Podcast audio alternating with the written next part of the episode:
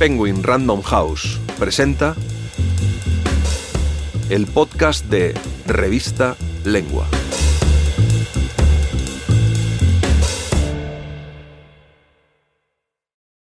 Algo está pasando. Por Leila Guerriero. Narrado por Paloma Castro. En los últimos años, las escritoras latinoamericanas están ganando un enorme reconocimiento internacional. Son finalistas y ganadoras de grandes premios. Sus libros circulan cada vez más por toda la región y se traducen casi de inmediato a idiomas de países centrales como el inglés, el italiano y el francés. La crítica las señala como voces absolutamente nuevas en el panorama literario, y algunas alcanzan cifras de venta inimaginables hasta hace poco.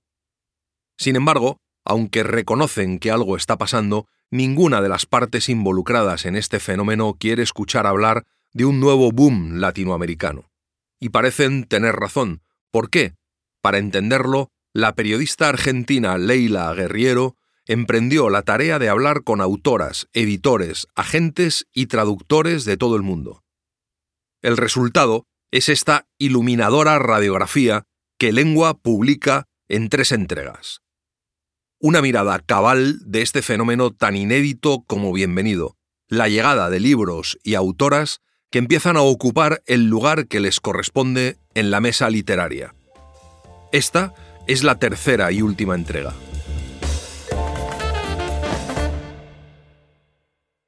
Parte 3. ¿Qué autoras tienes? Pero hay un boom de literatura escrita por mujeres de América Latina que existe desde hace décadas y lleva millones de ejemplares vendidos, traducciones y premios. Está cimentado en cuatro novelas. La Casa de los Espíritus, de la chilena Isabel Allende, 1982. Arrancame la vida, de la mexicana Ángeles Mastreta, 1986. Como agua para chocolate, de la mexicana Laura Esquivel, 1989, y Nosotras que nos queremos tanto, de la chilena Marcela Serrano, 1991. Se dijo incluso que la Casa de los Espíritus era la expresión femenina de Cien años de soledad. También, y sobre todo, se dijeron otras cosas. Me parece una mala escritora, y llamarla escritora es darle cancha. Es una escribidora, dijo Roberto Bolaño de Isabel Allende. Que Isabel Allende, Ángeles Mastreta o Marcela Serrano escriban historias horribles sobre lo divinas y sufridas que somos las mujeres alimenta estereotipos y vende libros, pero no aporta nada a nivel de literatura ni de género, dijo la argentina Angélica Gorodischer. Marcela Serrano ganó el premio Sor Juan Inés de la Cruz en 1994, pero la crítica nunca la acompañó. Ángeles Mastreta fue la primera mujer en recibir el Rómulo Gallegos, pero en 2012, en una entrevista con Página 12, decía, yo acostumbraba decir que no tenía crítica adversa, simplemente no tenía crítica. Por el contrario, estas autoras latinoamericanas contemporáneas reciben un muro de elogios casi sin fisuras. Enríquez engrandece la literatura de terror al hacerla inseparable de una dimensión social escribió Carlos Pardo en El País. Luiselli ha publicado la que es, sin duda, la nueva gran novela latinoamericana. Escribió Gael Le Calvez, en Letras Libres. No recuerdo haber leído, al menos en lo que respecta a la narrativa latinoamericana contemporánea, un retrato de la pubertad tan aterrador y a la vez tan exacto como el que ofrece Mandíbula, escribió Mauricio Montiel Figueiras sobre la novela de Mónica Ojeda. La escritura de Alejandra Costamagna, clara y envolvente, recorre un sendero semejante al que evoca, por ejemplo, el mundo piamontés de César Pavese en La luna y las fogatas, escribió el argentino Hernán Rosino sobre la autora chilena. Esos elogios llegan también de autores extranjeros, como el norteamericano Dave Eggers, que dijo de Enríquez, su ficción nos impacta con la fuerza de un tren de mercancías, o el también norteamericano Frank Coleman, que dijo de Luiselli, la precoz dueña de una maestría deslumbrante. Si aquellas autoras de los 80, Mastreta, Allende, Esquivel, Serrano y también Laura Restrepo, aunque con un proyecto más descarnado, abrieron un canal, no aparecen como referentes de las contemporáneas, que las mencionan solo cuando se les pregunta y como quien descubre un elemento nuevo en un paisaje contemplado muchas veces. Mira, no lo había pensado. Oye, qué interesante. Su canon de origen está constituido por atracones de Twain, Faulkner, McCarthy, infiltraciones de Dostoyevsky, banquetes de Stephen King y Bioy Casares. Los referentes femeninos y latinoamericanos más actuales que mencionan son pocos. Eve Ward, Aurora Venturini, y la mayor parte menciona autoras de generaciones anteriores. Sara Gallardo, María Luisa Bombal, Clarice Lispector, a las que leyeron ya adultas, en ocasiones por el interés que mostraban sus colegas. La boliviana Liliana Colanzi leyó a Silvina Ocampo por el interés con que Mariana Enríquez hablaba de ella. A Nelly Campobello por recomendación de la mexicana Brenda Lozano. Esas autoras, y varias de las contemporáneas, tienen en común un pasado de cazadoras solitarias. Una noche de 2010, en Santa Cruz de la Sierra, Liliana Colanzi presentaba su primer libro. Vacaciones Permanentes, publicado por El Cuervo. En una sala repleta ella parecía y era muy joven, 29 años. Además estaba sola, la única mujer en el catálogo de la editorial. Ahora forma parte de la lista Bogotá 39, vive en Ítaca, Estados Unidos, y recuerda que esa soledad se repetía a todo nivel. Era la única mujer antologada junto con 20 escritores, la única invitada a un encuentro literario. En los últimos años eso ha cambiado de manera muy notoria. Me parece que la presencia de editoras con una conciencia política y feminista ha sido muy importante en la elección de aquello que se publica, y hay mayor equilibrio en los catálogos. Las etiquetas van a aparecer, pero depende de cuánto nos asumamos dentro de esas etiquetas impuestas por el mercado. En este siglo las autoras están renovando el panorama de la ficción y la no ficción, me atrevería a decir que lo más vital y renovador de la literatura escrita en el siglo XXI está hecha por mujeres. Pilar Quintana nació en 1972, diez años antes que Liliana Colanzi, y aunque empezó a publicar en 2003, su experiencia no fue muy distinta. En todo caso, opuesta a la que vive ahora, cuando su novela Los Abismos acaba de ganar el Premio Alfaguara 2021 y su cuarta novela, La perra, publicada en 2017 por Literatura Random House, ganó en 2018 en su país el Premio Biblioteca de Narrativa Colombiana y tiene ya 14 traducciones. El mundo en el que me tocó empezar era otro. En todas las entrevistas me preguntaban si mi literatura era femenina. Me pasé años diciendo, es literatura a secas. ¿Por qué no le preguntas a un hombre si su literatura es masculina y la escribe con los testículos? Por eso he asistido con mucho desconcierto, pero con mucha felicidad, a esta revolución donde las mujeres escritoras son valoradas. De todas maneras, la diferencia sigue siendo abismal, al menos en Colombia, entre la cantidad de libros de hombres y de mujeres que se publican. Son 90-10 en ficción. El Premio Nacional de Novela, que se entrega cada dos años desde 2014, solo lo han ganado hombres. Si La perra se hubiera publicado en 2003, no sé si hubiera tenido el reconocimiento que tuvo ahora. Se trata de una mujer gorda, negra, de 40 años, cuyo único deseo es quedar embarazada. No lo logra y entonces adopta una perrita. Si la hubiera publicado en 2003, habrían dicho, bueno, está bien, pero es una novelita sobre la maternidad. Fragmento de Casas Vacías, novela de Brenda Navarro, México. Daniel desapareció tres meses, dos días, ocho horas después de su cumpleaños. Tenía tres años. Era mi hijo. La última vez que lo vi estaba entre el sub y baja y el resbaladilla del parque al que lo llevaba por las tardes. No recuerdo más.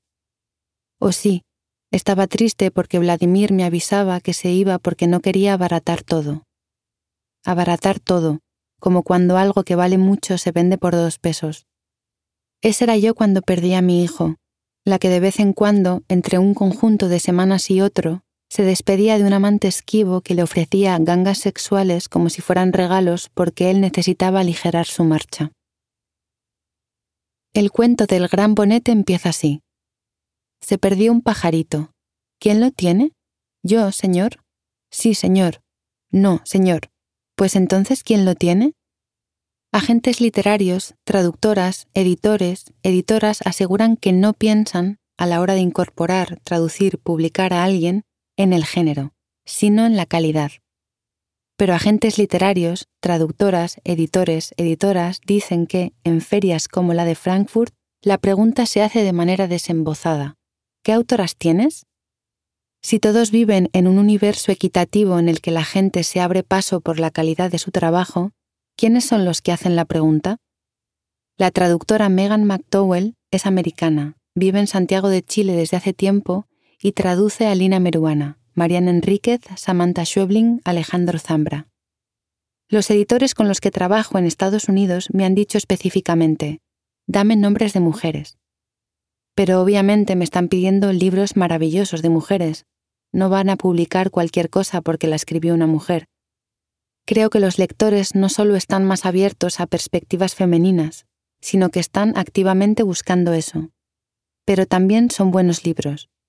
La gente que lee a Samantha no la lee porque sea una mujer, sino porque es buena.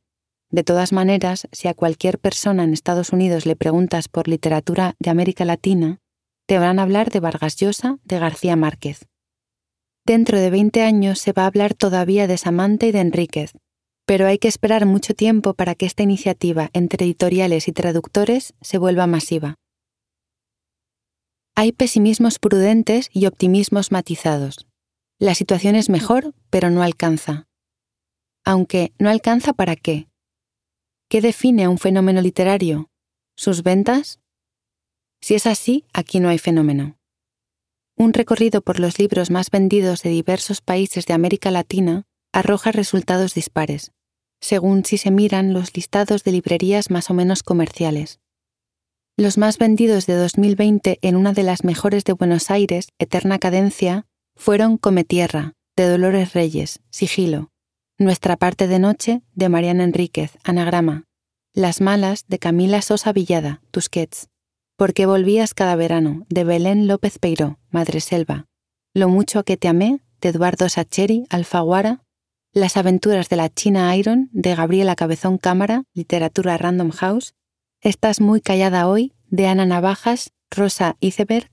Las cosas que perdimos en el fuego de Mariana Enríquez, Anagrama. Catedrales de Claudia Piñeiro, Alfaguara, y Los árboles caídos también son el bosque, de Alejandra Camilla, Bajo la luna. Todas mujeres excepto un hombre.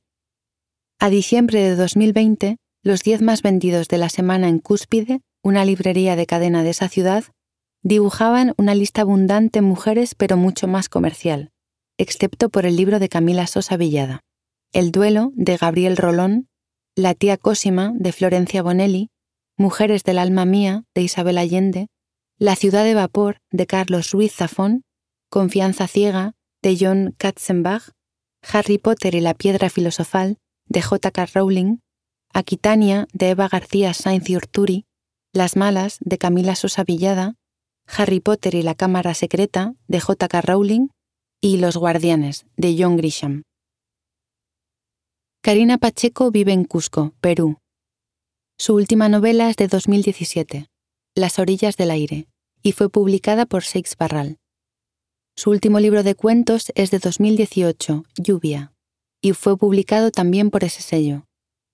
Son los primeros que saca en un grupo grande, porque hasta su cuarta novela solo había publicado en editoriales independientes. Ni se me ocurría llevarla a una grande, Hoy en día, que no tengas mujeres en tu catálogo es signo de que eres casi un troglodita. Pero hay matices país por país. En la lista de los mejores libros de Babelia de 2020, poco más de la mitad son mujeres. Pero en la librería El Virrey de Perú, de los cinco libros más vendidos, cuatro son de hombres, y el de mujer es de Isabel Allende. La novela La Resta, de la chilena Ayla Trabuco, publicada por la española de Mipash en 2015 después de que la rechazaran en 10 editoriales, estuvo en la lista del Man Booker Internacional en 2019 y se tradujo al portugués, turco, italiano, francés y árabe. Desde una mirada patriarcal se podría decir que es una moda, para quitarle intensidad a las autoras, dice Trabuco. Me parecería una injusticia y un machismo brutal plantear que se trata de moda cuando es muy buena literatura.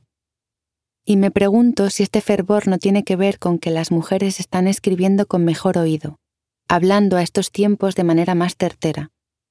Aunque dudo que las editoriales estén publicando a nueve mujeres y un hombre, mi percepción es que se está transformando el canon completo. Que un autor o una autora vendan no significa que sea el grupo menudo, que sí era una creación de una discográfica pensada para un mercado, dice Gabriela Cabezón Cámara, autora de La Virgen Cabeza, Eterna Cadencia 2009 y Las aventuras de la China Iron, Literatura Random House 2017, que, después de su nominación al Booker Prize, se tradujo a nueve lenguas. No hay un espacio para vender tu libro que no sea el mercado, pero antes la institución literaria tenía patrones, en todo sentido. Ahora no hay canonizados intocables en América Latina, una fuente de toda autoridad legitimante, patriarca del cual aprender y al cual negar. Me parece que hay dispersión, sentido de la diversidad y muchas mujeres para leer. De hecho, si me preguntas qué novelas me partieron la cabeza este año, te voy a decir espontáneamente que la novela de Cristina Rivera Garza y No es un río, de Selva Almada. Pero si me pedís diez novelas de autores varones que me hayan gustado, me tengo que poner a pensar. Igual la idea de que somos mayoría es falsa. Mira los últimos tres años de catálogos de medianas y grandes editoriales. Vas a ver que no somos ni siquiera mayoría. Yo diría que somos menos. En el último año siento más atención en mi trabajo, dice la chilena Nona Fernández, pero me gustaría pensar que no es porque soy mujer, sino porque lo que hago está en un momento de madurez y llama la atención. El mapa de editoriales en las que se ha publicado es una réplica del de varias autoras, en distintas independientes en diferentes países, y cada tanto en un grupo grande. Cuarto propio, Ucbar y Alquimia en Chile, Minúscula Laguna, Eterna Cadencia, El Cuervo en otros países, y su libro más reciente, Voyager, en literatura Random House, donde también había publicado en 2017 La Dimensión Desconocida, que le valió el premio Sor Juana Inés de la Cruz. Los libros de los escritores del boom de los 60 circulaban masivamente en todo el territorio de la lengua española, pero ahora la distribución de autores latinoamericanos dentro de su propia región es problemática. Para que un grupo editorial distribuya un libro en Latinoamérica, debe, primero, editarse en España, y solo entonces se aprueba su distribución al otro lado del océano. Eso hace que en Bogotá sea más fácil conseguir una novela de Paul Auster que una de Nona Fernández. La irrupción de las editoriales independientes cambió algo el panorama. Hoy muchos autores editan un mismo libro en sellos independientes de diversos países para lograr una distribución regional y, en ocasiones, llegan a España en esos sellos latinoamericanos, Diego Rabasa, editor de Sexto Piso, la editorial mexicana que lleva ya 18 años en el mercado y cuyos tres libros más vendidos, Apegos Feroces de Vivian Gornick, Del color de la leche de Nell Leishon y Desierto Sonoro de Valeria Luiselli, son de autoras, dice. Si antes era imposible pensar que un autor mexicano vendiera en España más de 500 ejemplares, Hoy, en el caso de Sexto Piso, dos autoras mexicanas, Valeria Luiselli con Desierto Sonoro y Branda Navarro con Casas Vacías, alcanzan los 10.000 y los 5.000, y son cifras parecidas a las que consiguen en sus propios países. El mapa editorial ha cambiado, pero no hace falta ir muy atrás. Apenas al año 2006 para toparse con el acontecimiento que significó, para las letras chilenas y del Cono Sur, que Alejandro Zambra ingresara en el catálogo de Anagrama con su primera novela, Bonsai. Lo mismo pasó en México, cuando Guadalupe Netel publicó El huésped en ese sello. En 2010, la publicación de los cuentos completos del argentino Rodolfo Fowil en Alfaguara marcó un cambio importante en la difusión de su obra, y lo mismo pasó con la de Eve Ward.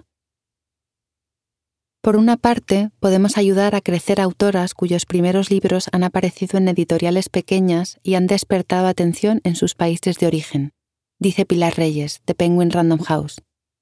También podemos propulsar su internacionalización. Por otro lado, ayudamos a crear mejores condiciones económicas que favorecen la continuidad de su trabajo.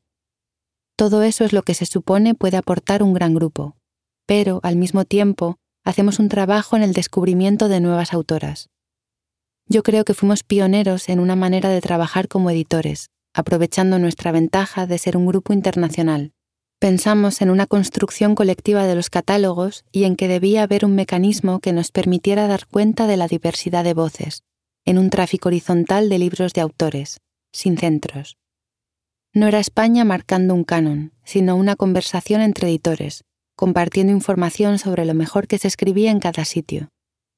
Así nació el Mapa de las Lenguas en 2015, en el que las mujeres narradoras de América Latina han tenido enorme protagonismo el mapa ha estado integrado por autoras como Fernanda Melchor, Selva Almada, Brenda Lozano, Margarita García Roballo, Nona Fernández, Pilar Quintana.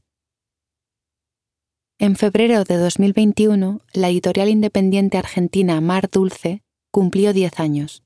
En ella, El viento que arrasa, de Selva Almada, hizo 12 ediciones en Argentina y dos o tres en España. Ladrilleros, 9. Lo de publicar a mujeres nunca lo pensé en términos de cupo, pero Mar Dulce publica narrativa contemporánea, y ser contemporáneo incluye la igualdad entre hombres y mujeres, dice Damián Tabarovsky, editor de Mar Dulce. Los primeros cuatro libros de Mar Dulce incluían tres de mujeres. El viento que arrasa se la habían rechazado en varias editoriales, y Selva sola vendió más que los siete libros anteriores que publicamos. Todo en momentos previos a esta gran moda, en Mar Dulce las mujeres siempre vendieron más que los tipos. Ahora veo editoriales que no publicaban a mujeres y las sacan brutalmente, con la palabra feminismo. Por un lado está buenísimo, pero las editoriales grandes observan quiénes son las que venden en las independientes y les hacen una oferta imposible de rechazar. Entiendo lo que hacen los autores, pero sigue siendo necesario dar una discusión, porque si no, las independientes pasamos a ser las canteras de las multinacionales. Laguna es una editorial colombiana que desde 2015 ha publicado 55 libros de narrativa, 30 de mujeres, 20 de hombres y el resto mixtos. En su catálogo están casi todos los nombres más resonantes de las autoras contemporáneas y los autores. Carolina Sanín, Margarita García Roballo, María Gainza, Yazmina Barrera, Rita Indiana, Fernanda Trías, Nona Fernández, Claudia Hernández, Claudio Ulloa Donoso, Alejandra Costamagna, Mariana Enríquez, María Ospina Pizano. Las ventas de las autoras superan a las de los autores, 52 a 36% en 2015, 60 a 22% en 2018, 66 a 26% en 2019, un brutal 72 a 13% en 2020. El motor que empuja a Laguna es el libro de una escritora fallecida que va por su séptima edición desde 2012 Memoria por correspondencia, de Emma Reyes, que en 2020 fue el segundo libro más vendido, precedido por Tu cruz en el desierto, de la colombiana Carolina Sanín. Pero en nuestros primeros diez títulos de literatura contemporánea había solo una mujer o dos, dice su director editorial, Felipe González. Creo que nos siguen llegando más manuscritos de hombres, pero si tenemos diez manuscritos por leer, Primero leemos los de las mujeres y casi siempre nos gustan más. Nunca hemos descartado a un autor por ser hombre, pero casi que diría que hay mejores escritoras que escritores. Encuentro que en los autores abundan el cliché, los diarios de conquista adolescentes. Esa predisposición tiene que ver con una comodidad, un lugar de enunciación ya visitado. En ellas, el uso del lenguaje definitivamente tiene una gran presencia. Fragmento de Desierto Sonoro, novela de Valeria Luiselli, México. La niña es hija mía y el niño es de mi marido. Soy madre biológica de una, madrastra del otro y madre de facto de los dos. Mi esposo es padre y padrastro de cada uno, respectivamente, pero también padre de ambos, así sin más. Por lo tanto, la niña y el niño son hermanastra, hijo, hijastra, hija, hermanastro, hermana hijastro y hermano. Y puesto que estas construcciones y estos matices innecesarios complican demasiado la gramática del día a día, el nosotros, el ellos, el nuestro, el tuyo, tan pronto como empezamos a vivir juntos, cuando el niño tenía casi seis años y la niña era todavía una bebé, adoptamos el adjetivo posesivo nuestros, mucho más simple, para referirnos a los dos. Se convirtieron en lo que son, nuestros hijos, y a veces a secas el niño, la niña. Dolores Reyes no quería publicar. O mejor, no había pensado en hacerlo. Iba a un taller literario en el que un día tuvo una imagen, una nena sentada en un cementerio llevándose tierra a la boca. Y comenzó a escribir. Es maestra en diversos colegios, de modo que durante tres años se levantó a las cinco para trabajar en la novela mientras sus siete hijos, ahora de nueve, once, trece, diecinueve, veintiuno, veintitrés y veinticinco años, dormían. Un día recibió el llamado de Maximiliano Papandrea, editor de Sigilo. Quería leer el manuscrito. El libro se publicó bajo el título de Cometierra en 2019. Fue una explosión. Antes de que lo entregara, se había vendido a Holanda, luego se tradujo al inglés, italiano, polaco, francés, lo recomendó Oprah Winfrey, va por la cuarta edición en España, la octava o novena en la Argentina. El tema de Cometierra es el feminicidio, y Comiendo Tierra, su protagonista puede ayudar a personas cuyos familiares, en su mayoría mujeres, han desaparecido. Los escritores tenían otra extracción social, la mayoría eran hombres, dice Reyes. ¿Por qué iba a poder escribir yo? En la Argentina el circuito literario es bastante feroz y me han dicho de todo, oportunista, por ejemplo. El tema del feminicidio está abordado por todos los escritores, Borges, Alt, Saer, pero vos cambiad la voz y sos oportunista. Me parece que hay algo que cambió en la actitud de lectura. Pienso en Camila Sosa Villada, en Selva Almada, en Mónica Ojeda, en Ampuero, en Melchor. Ahí hay una poética poderosa.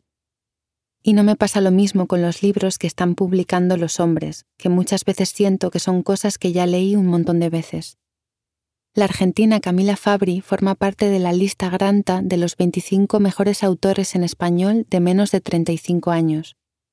Publicó en 2017 el libro de relatos Los accidentes en edición conjunta entre Planeta y la independiente Notampuán. Salió en Almadía, en México, en Elefante de Chile. Acaba de ser publicado en España por Paripé. Su siguiente libro, El día que apagaron la luz, salió en Seix Barral en 2019. Cuando empezaron a invitarla a algunas ferias, la impresionaron las preguntas acerca de su juventud. Nació en 1989. Me preguntaban, ¿cuántos años tenés? ¿28? Oh. Hay algo en ser escritora joven que les endulza los ojos a los agentes, a las editoriales, a los scouts. Entonces me pregunto, ¿las editoriales realmente gustan de nosotras, de lo que hacemos, o hay un estudio de mercado detrás? hay una cosa tendenciosa con la edad y la belleza de la autora. Es un poco cínico. Lo que vende es la foto de la joven o de la mujer, algo de ese rostro bello en la solapa del libro y algo de la biografía de esa chica. Me pasó con Emma Klein, la autora de Las chicas. El libro me encantó, pero había una foto de ella bellísima y algunas notas hablaban de eso, de quién era esta chica misteriosa de ojos claros que había escrito sobre algo tan oscuro como el clan Manson y pienso en El cielo de los animales de David James Poissant, que tuvo el mismo éxito que Klein, pero no sé cómo es la cara de él. Es un nombre no más, y Emma Klein es una cara. La biblioteca de formación de la uruguaya Cristina Perirossi fue la de un tío comunista que un día le preguntó si había reparado en cuántos libros de mujeres tenía. Ella le dijo, sí, tres. Uno de Alfonsina Storni, uno de Safo y uno de Virginia Woolf. Él le preguntó si había leído las solapas para ver cómo habían muerto. Ella respondió, las tres se suicidaron. Bueno, aprendé, las mujeres no escriben, y cuando escriben, se suicidan. Las autoras contemporáneas no parecen vecinas del suicidio. La languidez trágica que emanaban escritoras de antaño les resulta algo ajena. Llevan existencias profundamente terrenales, con preocupaciones domésticas, amorosas, económicas. Melchor y Reyes se levantaron durante años a las cinco para escribir antes de que su familia se despertara. Mariana Enríquez es periodista, editora del suplemento Radar del diario Página 12, y vive en una casa que alquila hace años. Yo todavía no me puedo comprar una casa, y eso que me fue bien. Durante las entrevistas pautadas para este texto, Varias se vieron obligadas a modificar el horario o cancelar debido a tareas de cuidado de las que tenían que encargarse. La puertorriqueña María Santos Febres y la mexicana Cristina Rivera Garza tuvieron que llevar a familiares al médico. Pilar Quintana, que tiene un hijo pequeño, sintió que solo al final del año pudo dejar de ser solamente mamá. La agente literaria Lawrence Laluyaux de RCW Agency, que representa nombres como Lina Meruane, Valeria Luiselli o Liliana Colanzi, intentó enviar sus respuestas por correo electrónico hasta que desistió porque el confinamiento la obligaba a ser maestra de sus hijos. Media hora antes de la entrevista, la mexicana Valeria Luiselli envía un mensaje desde Nueva York, donde vive. ¿Podemos retrasar la entrevista una media hora? Es que tengo que alimentar a mis chamacos. En noviembre de 2020, la, la, italiana Elena Ferrante publicó en bookshop.org la lista de sus 40 libros preferidos escritos por mujeres. Solo había dos autoras latinas. Una era Lispector, la otra Luiselli, con su libro Los Niños Perdidos, candidato al Man Booker en 2019. Pero no siempre fue todo tan bien. Su primer libro de ensayos, Papeles Falsos, fue rechazado por varias editoriales hasta que los hermanos Rabasa, de sexto piso, le dijeron, Lo queremos. Ella tenía 25 años y estaba trabajando en su primera novela, Los Ingrávidos, que se publicó también en sexto piso en 2011. Y Los Ingrávidos, para mis estándares, explotó. Se adquirieron traducciones en toda Europa, pero no en Estados Unidos, donde lo rechazaron casi todas las editoriales diciendo, no es suficientemente mexicano, es demasiado cerebral. Hasta que los editores de Coffee House quisieron publicarlo y fue muy bien. Siguieron La historia de mis dientes y el ensayo Los niños perdidos, que escribió en inglés. Su padre es diplomático y ella vivió buena parte de su infancia en Corea y Sudáfrica, donde estudió en colegios anglosajones, y la hizo ganadora del American Book Award en 2018, y la novela Desierto Sonoro en 2019, entre otros. Pero aun cuando es uno de los nombres latinoamericanos con más resonancia en lengua inglesa, no puede evitar resbalones en el folclore exotizante impuestos por editores extranjeros. La portada de Papeles Falsos en Granta parece la portada de la Lonely Planet de Oaxaca. Yo les decía, es un libro sobre la Ciudad de México y eso que pones es una foto de un pueblito. No les importó. Aquí, en Estados Unidos, todo sigue siendo en clave de realismo mágico. Yo creo que la ausencia de mujeres publicadas era tan flagrante en América Latina que quizá tenemos la impresión de una efervescencia por mero contraste.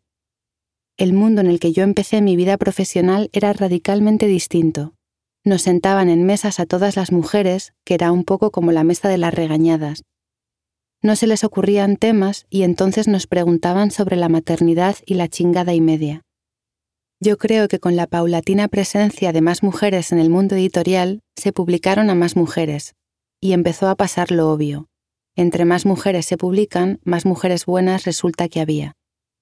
Antes, para leernos entre nosotras, había que hacerlo de modo programático, ir a una librería y ver quién se llamaba Paula o Rebeca. Ahora no, simplemente me interesa más leer a mujeres, casi siempre. El riesgo de que el mercado transforme esto en una etiqueta existe. De lo que no estoy segura es de si ese riesgo va en detrimento de la calidad literaria. ¿Cómo hacer para no perder la calidad y la libertad con la que uno escribe es una pregunta que hay que hacerse siempre en el fuero íntimo. ¿Cómo no perder la brújula? Camila Sosa Villada se operó los pechos hace poco.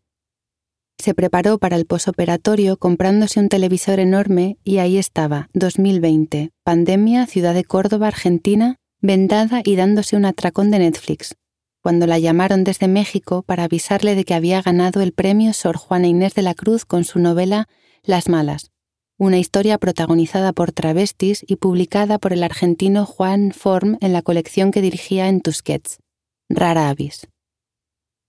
Me llaman y me dicen, Camila, somos del área de protocolo de la FIL y quisiéramos saber si puede sumarse a un Zoom. Yo hago tratamiento hormonal y antes de operarme tuve que cortar con el estrógeno para evitar una embolia. Eso hizo que se me brotara toda la cara. Cuando me llaman les digo, no me voy a conectar con la cámara porque tengo una alergia, y me conecto y me dicen que soy la ganadora. Es la suerte de los tiempos. Anda a saber hace 10 años qué posibilidad tenía una chica trans como yo de que le dieran un premio que lleva el nombre de una monja y con un libro como Las Malas, con protagonistas travestis muy fulgurantes. No sé si hace diez años Juan Form hubiera leído a una escritora travesti. Me da la sensación de que no es un invento del mercado, sino la necesidad de leer otras cosas. Y no sé si es lo femenino lo que prima en ese interés, sino la periferia. Los varones están cubiertos de privilegios y la periferia es femenina, es travesti, es homosexual. Mira todo lo que hace Mariana Enríquez en nuestra parte de noche. Esos rituales, esas magias oscuras. Esa imaginación no la tienen los tipos, porque los privilegios te ponen gil, tonto. A mí me pasa. Ahora la gente me ve y dice, ¡ay, qué divina, qué femenina! Y yo siento nostalgia de esa otra travesti que fui, más salvaje, de salir con el culo al aire. Me doy cuenta de que soy más boluda, de que estoy menos lúcida, y eso te lo hacen los privilegios. El libro de Sosa Villada lleva 11 ediciones en Argentina, 4 en España, se publicará en Estados Unidos, pronto será serie. Todo eso no me da vértigo, pero tengo la sensación de que no me van a permitir hacer otra cosa, que es hasta ahí. Es lo único que me preocupa, si me van a dejar hacer otra cosa después de las malas. Esto es, entonces, lo que hay, una constelación de autoras con voces potentes que proceden de la misma región, unos movimientos feministas que propician el interés por esas voces, una conciencia de las desigualdades históricas en el mundo editorial en el que desde hace algunos años la mayoría de los puestos de decisión están en manos de mujeres y el intento de equilibrarlas un aumento tímido de traducciones de autoras latinas en Estados Unidos, cierta indiferencia hacia la literatura de la región por parte de algunos países europeos, entusiasmo por parte de otros, ilusiones chinas. Una persistencia del cliché en relación a lo que se espera de la literatura latinoamericana, que convive con la existencia de autoras traducidas de manera explosiva a muchas lenguas, con obras que no remiten a ninguno de esos clichés, que a su vez solo a veces convive con buenos números de ventas. Unos datos que confirman que incluso las que venden muy bien, en su lengua o en traducciones, no se acercan a las ventas masivas de autores y autoras latinoamericanas tradicionales. Un incremento de autoras nobles que logran con facilidad publicar su primer libro y, casi de inmediato, una traducción un aumento no demasiado significativo de la presencia de autoras latinoamericanas en algunos catálogos, que convive con otros en los que siempre existió variedad e incluso mayoría de mujeres. Un aluvión de premios internacionales, un ventaval de reseñas elogiosas, un rechazo importante a la idea de hablar de boom mezclado con la evidencia de que algo está pasando. Y hay también cuestionamientos, miradas críticas, Quiero que me publiquen por mi trabajo y no por mi género. Etiquetarnos solo genera un nuevo estereotipo. Es un fenómeno de mercadotecnia. Y miradas críticas que moderan las miradas críticas. Primero busquemos el espacio y luego luchemos para que nos premien por la calidad. Caer o no en el estereotipo dependerá de nosotras. Y, antes y después, la pregunta, que es todas las preguntas. ¿Se trata de un temblor previo a un terremoto que quizá nunca se desate? Y si no se desata, ¿significará que no hubo, que no hay temblor? Si quieres leer este y otros artículos, entra en revistalengua.com.